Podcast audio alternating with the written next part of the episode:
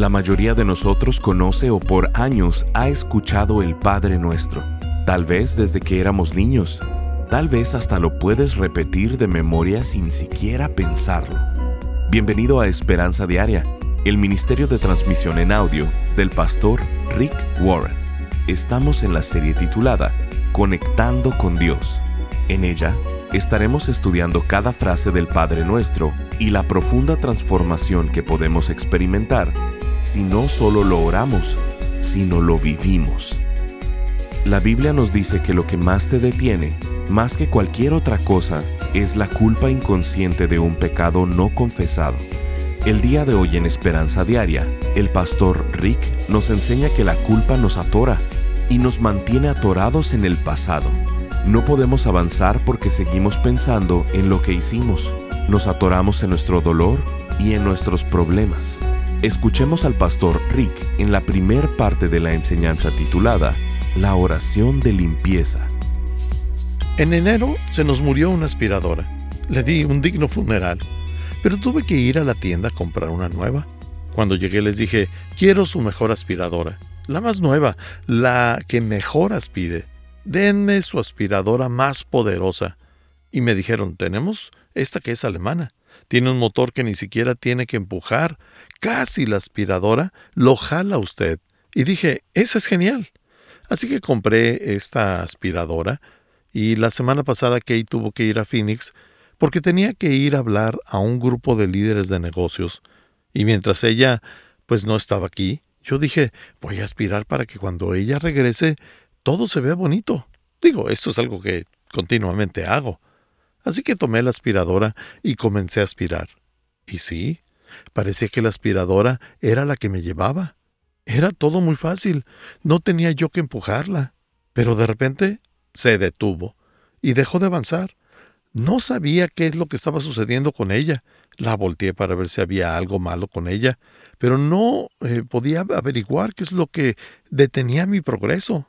Finalmente, decidí desarmarla poco a poco y descubrí que dentro de ella los rodillos habían jalado una muñeca pequeña y que su cabello estaba enredado en, en, estas cerdas. Y entonces se detuvieron y ya no avanzaban. Y eso me puso a pensar que es como la vida. Todos aspiramos cosas y algunas veces pequeñas cosas quedan atoradas dentro de nosotros y eso detiene nuestro progreso. Buscas el problema y lo buscas por fuera, pero realmente está por dentro de ti y te atoras. Te quiero hacer una pregunta.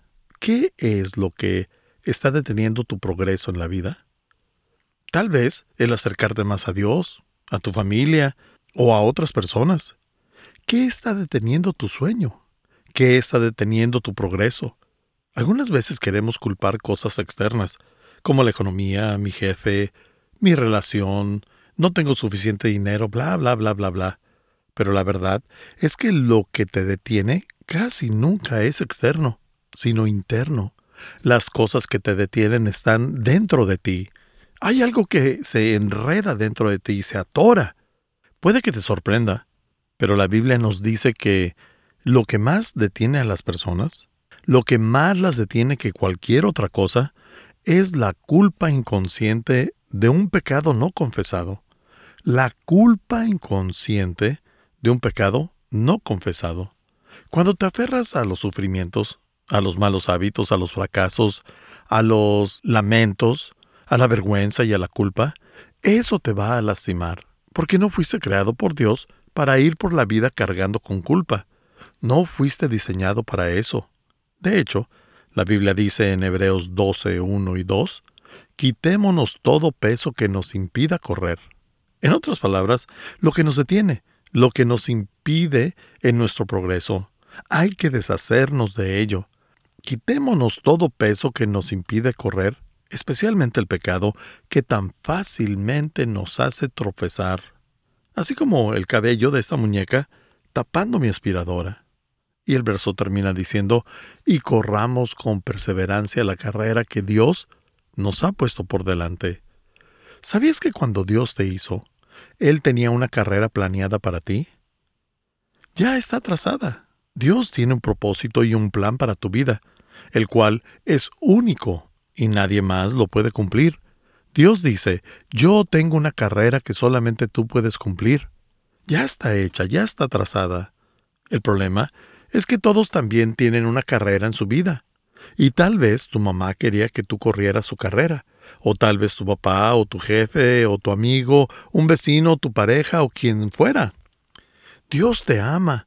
Todos los demás tienen un plan para tu vida, pero Dios dice, no, tiempo fuera. Yo no te hice para que cumplieras con el plan de alguien más.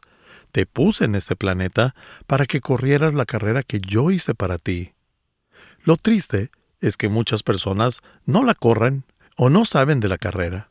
Son banqueados, los dejan en la orilla, se tropiezan, se enredan, se cansan y no llegan a la meta. Pocas personas en la vida corren la carrera que Dios hizo para ellos. Los demás terminan viviendo en el plan B o en el C o en el D o lo que sea, en lugar de correr la carrera que Dios hizo para ellos. La verdad es que Dios dice que debemos deshacernos de las cosas que nos detienen, los obstáculos y el pecado que nos enreda. Ese es el pecado no confesado que crea la culpa inconsciente. La verdad es que ninguno de nosotros es perfecto. Todos cometemos errores, echamos a perder las cosas y pecamos. No podemos cumplir con nuestras propias expectativas y mucho menos podemos alcanzar los estándares de perfección de Dios. De hecho, no conozco a nadie que diga que es perfecto. Todos sabemos que nosotros somos pecadores. Todos nos quedamos cortos, no siempre hacemos lo correcto todo el tiempo, y eso es algo muy fácil de admitir. Y como resultado de eso, de cometer errores, obtenemos lamentos, remordimientos, culpas y a veces vergüenza. La culpa nos atora, nos mantiene atorados en el pasado y no podemos salir porque seguimos pensando en qué hicimos. Nos atoramos en nuestro dolor y en nuestros problemas.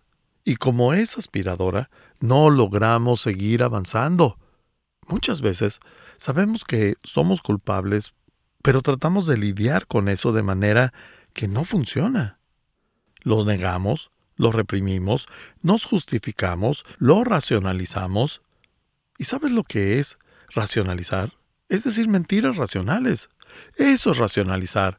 Cuando racionalizas algo que sabes que está mal, lo que haces es tratar de convencer a tu mente que las cosas están bien cuando tu corazón dice que están mal. La racionalización es la batalla entre tu corazón y tu cabeza, donde estás tratando de decirte a ti mismo está bien, cuando todo tu cuerpo dice no, no está bien, está mal, y terminas sintiéndote mal y culpable por ello.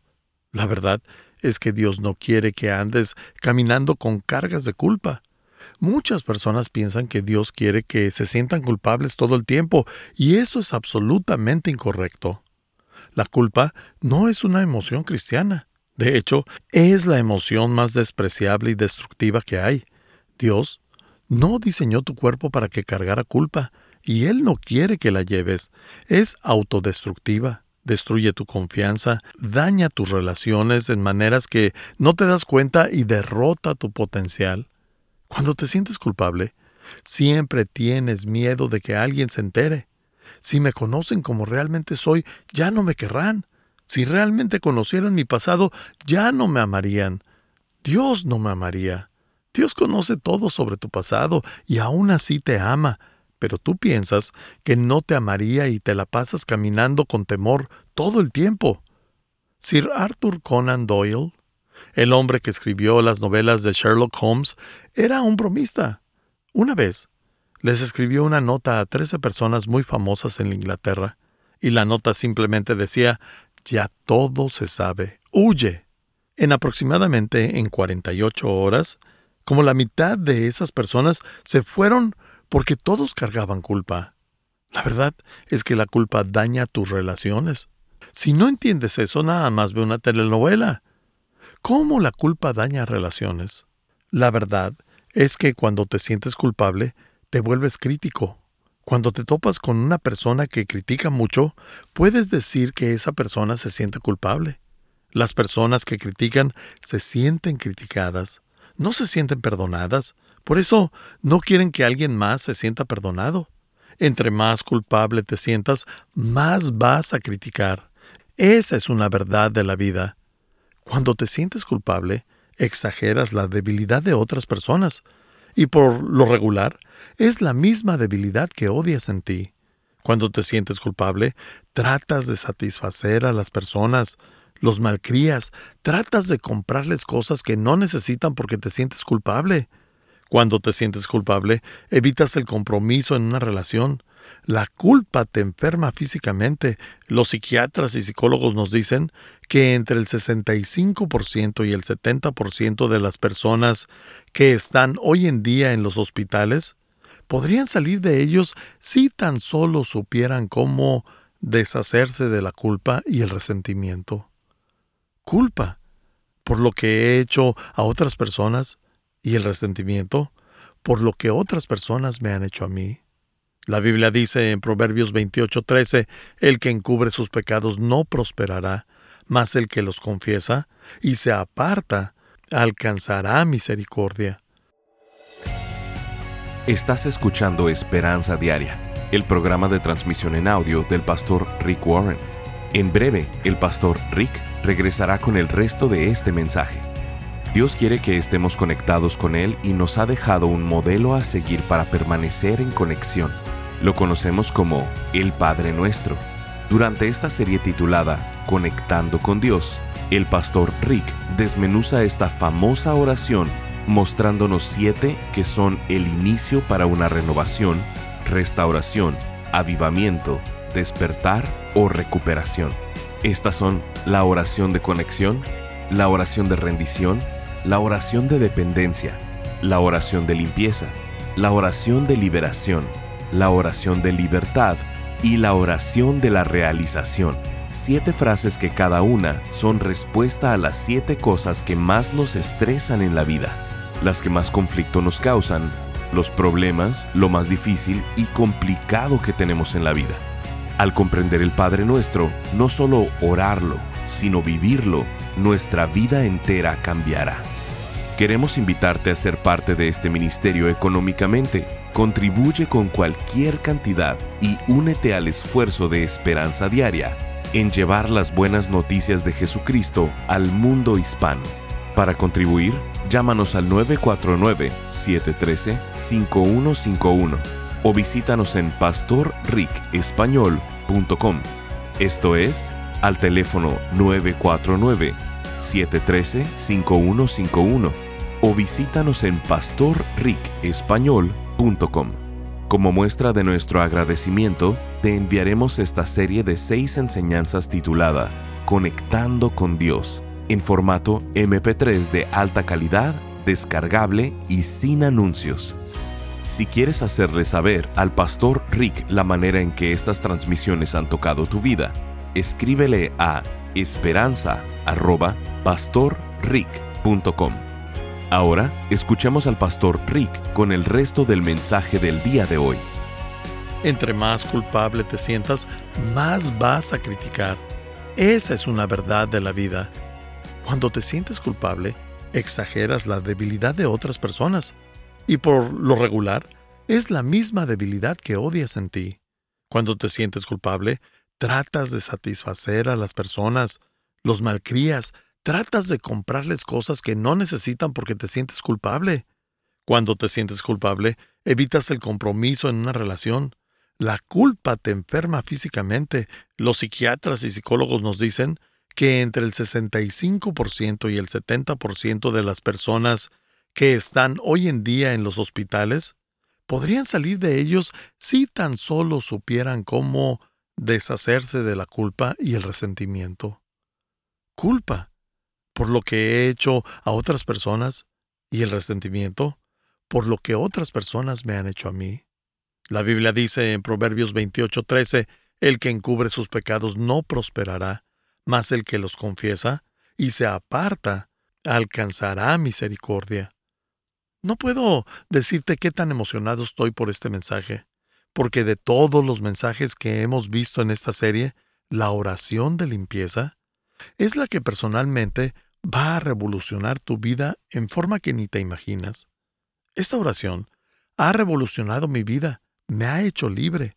La oración de limpieza en Mateo 6:12 dice, Perdónanos nuestros pecados. Esas son nuestras deudas, nuestras transgresiones.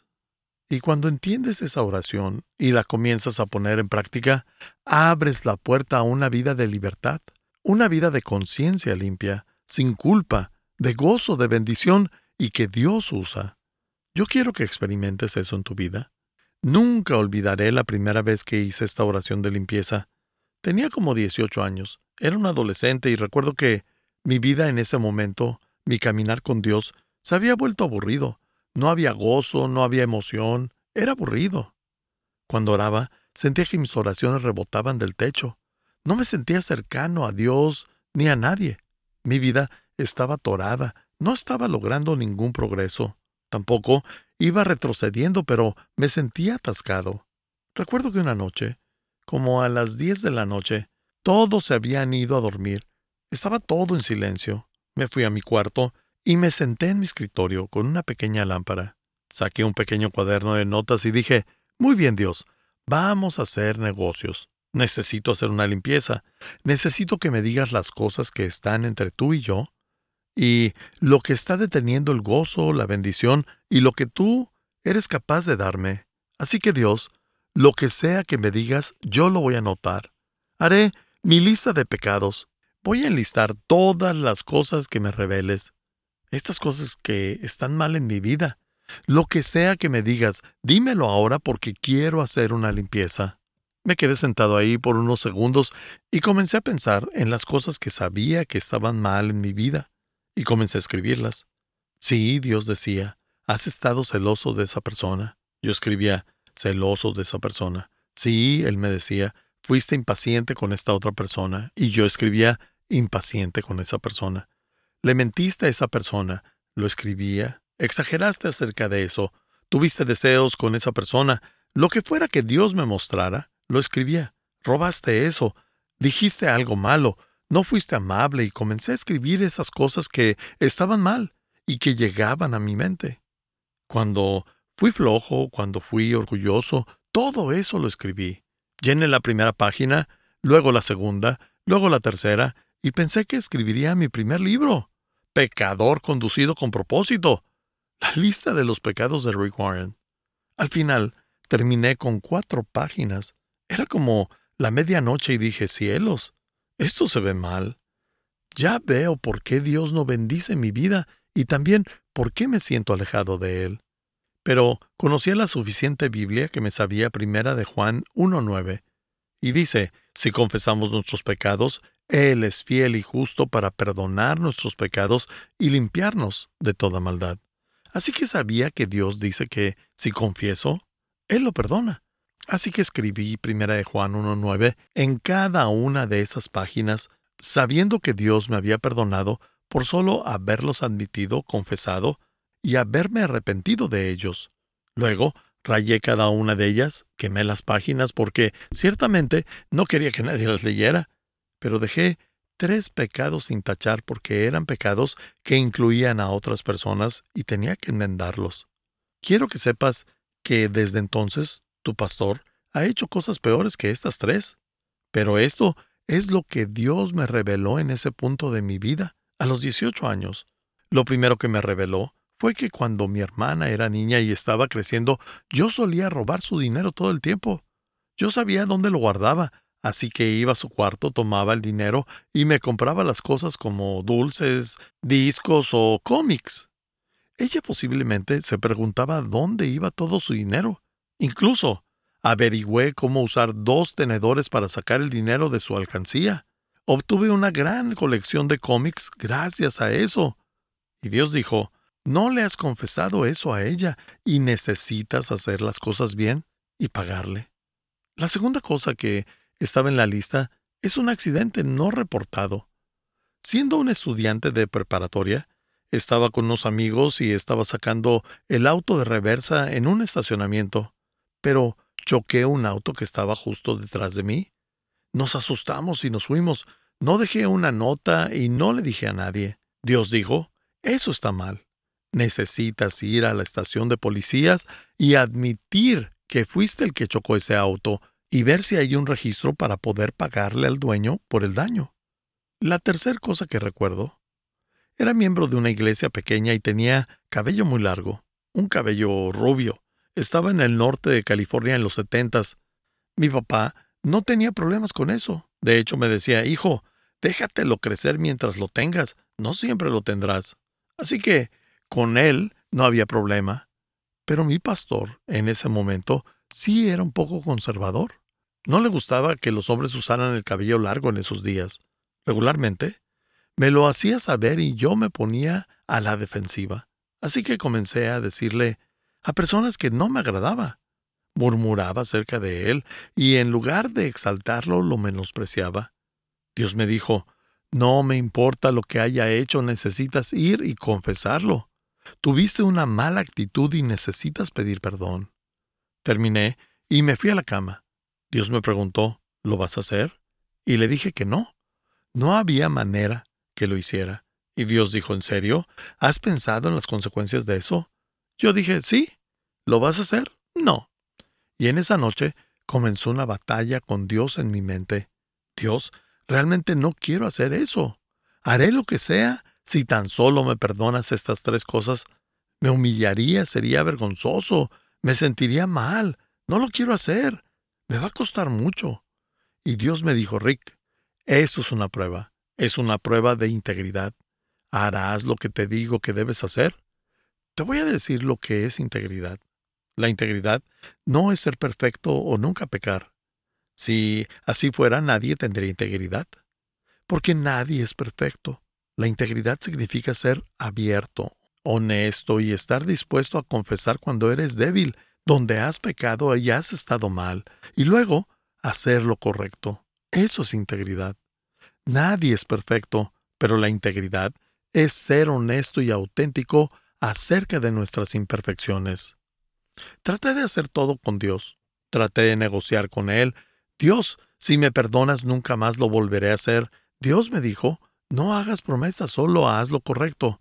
Dios, si me perdonas, nunca voy a volver a pecar. Y Dios me dijo, solo haz lo correcto. Leeré mi Biblia todos los días, le hablaré a alguien de Jesús todos los días. Y Dios me decía, no hagas promesas, solo haz lo correcto. Y yo decía, no quiero. Y él me respondió, Rick, si no quieres ser real conmigo, yo no seré contigo. Yo quiero bendecir tu vida, yo quiero usar tu vida, pero si no puedo confiarte en las pequeñas cosas de la vida, ¿cómo puedo confiarte en las cosas grandes? Esto es una prueba. Me estuve revolcando toda la noche hasta las cinco de la mañana, hasta que finalmente dije, está bien, lo haré. Lo dije para poder dormir. Pero en realidad no era mi intención. Me desperté la mañana siguiente en sábado, hice todo excepto corregir esos pecados. Hice toda mi tarea, limpié mi cuarto, lavé los carros de mis papás, limpié el patio, hice mandado para mi mamá, hice todo excepto lo que necesitaba hacer. Estás escuchando Esperanza Diaria. Si quieres hacerle saber al pastor Rick la manera en que estas transmisiones han tocado tu vida, escríbele a esperanza.pastorrick.com. Ahora volvamos con el pastor Rick, quien nos compartirá un testimonio de un radio escucha. Pastor Rick, realmente agradezco a Dios por haberlo conocido desde que lo escucho, mi vida se llenó de mucha fe, esperanza y fortaleza. Comprendí, a través de la palabra de Dios, situaciones que están pasando en mi vida. Dios bendiga su vida. Cada día al despertar, lo que deseo es escuchar la palabra de Dios. Firma desde Argentina, Ginny. Gracias por acompañarnos. Si quieres mantenerte en contacto con el pastor Rick, visita pastorricespañol.com y síguelo a través de sus redes sociales. Y si quieres hacerle saber la manera en que estas transmisiones han tocado tu vida, escríbele a esperanza.pastorrick.com. Sintonízanos en nuestra siguiente transmisión para seguir buscando nuestra esperanza diaria en la palabra de Dios. Este programa está patrocinado por el Ministerio de Esperanza Diaria y por tu generoso apoyo financiero.